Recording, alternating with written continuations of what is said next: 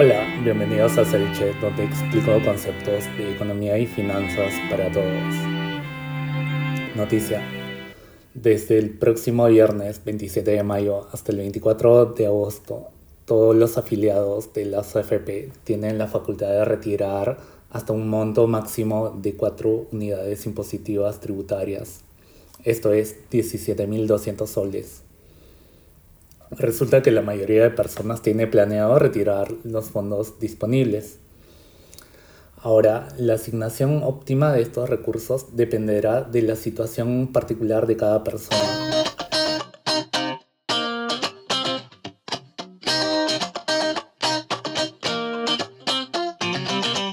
¿Qué hacer si tengo deudas con los bancos?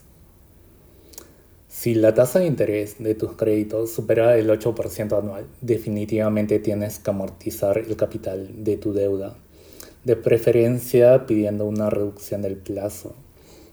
Empieza por pagar las deudas más caras, por ejemplo tarjetas de crédito, y ve avanzando hasta terminar de pagar las deudas menos onerosas, por ejemplo los créditos vehiculares.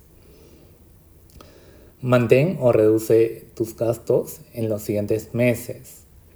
Luego, utilizando los ahorros en el pago de cuotas, sigue prepagando el capital del resto de tus préstamos. Crea una bola de nieve que mate todas tus deudas.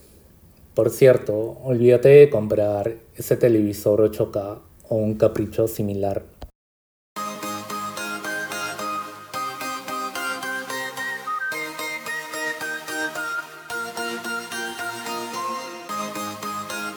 no tengo deuda con los bancos, retiro o no mis fondos. En principio te diría que no toques tus fondos, dado que los retornos de tu plata administrada por las FPs típicamente son superiores a cualquier cuenta de depósito a plazo. Por ejemplo, si hubieras ahorrado 10.000 soles en el año 2013 en una cuenta de depósito a plazo, este monto se habría convertido en en 14.071 soles en diciembre de 2020, tomando en cuenta una tasa de interés del 5%. En tanto, esa misma plata en el fondo 2 de una de las AFPs más importantes de Perú se habría convertido en 17.240 soles. Por tanto, tenemos una diferencia de más de 3.000 soles en favor de una cuenta en las AFPs. Sin embargo, el candidato presidencial del comunismo pretende estatizar tus fondos de pensiones. Los trabajadores que están en el marco de la AFP, en nuestro gobierno no más AFP. Lo que tenemos que hacer es convocar a los trabajadores a nivel nacional eh, y gestar un nuevo sistema nacional de trabajadores. ¿Por qué no un Banco Nacional de los Trabajadores administrado por ellos mismos y también con el, con el Estado? En esta pandemia... Evidentemente, si lo dijo de antemano, Leo, no te quejes. En este escenario, por tanto, te recomendaría retirar el monto disponible dado el riesgo que los políticos populistas expropien tus fondos en el futuro. Obviamente ellos tratarán de disfrazarlos mediante un eufemismo de reforma, entre comillas.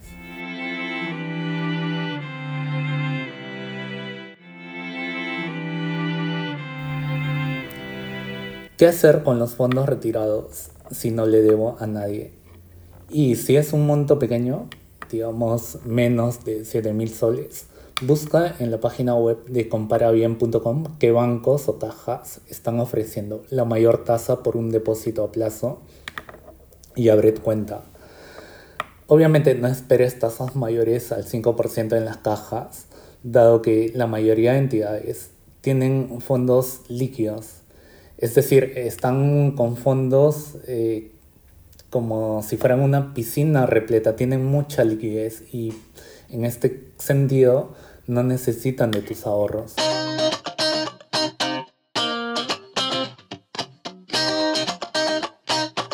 ¿Hay alternativas a los depósitos?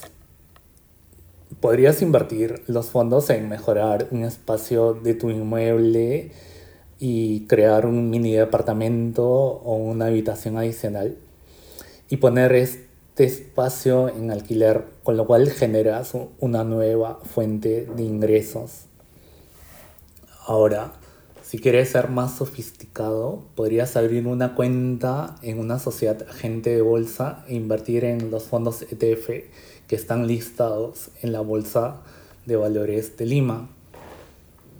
Te recomiendo el SPY, el cual es un índice que invierte en una cesta de 500 empresas corporativas y grandes de los Estados Unidos.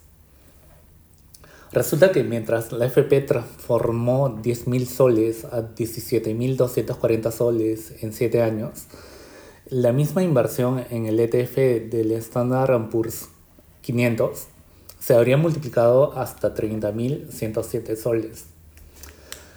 Resulta que el Standard Poor's 500 es la principal fuente de salud y estabilidad financiera mundial. Por tanto, llama a tu sociedad agente de bolsa y pide invertir tu plata en el SPY. Olvídate de invertir en alguna acción en particular o tratar de hacer trading, ya que no le vas a ganar al mercado en el largo plazo.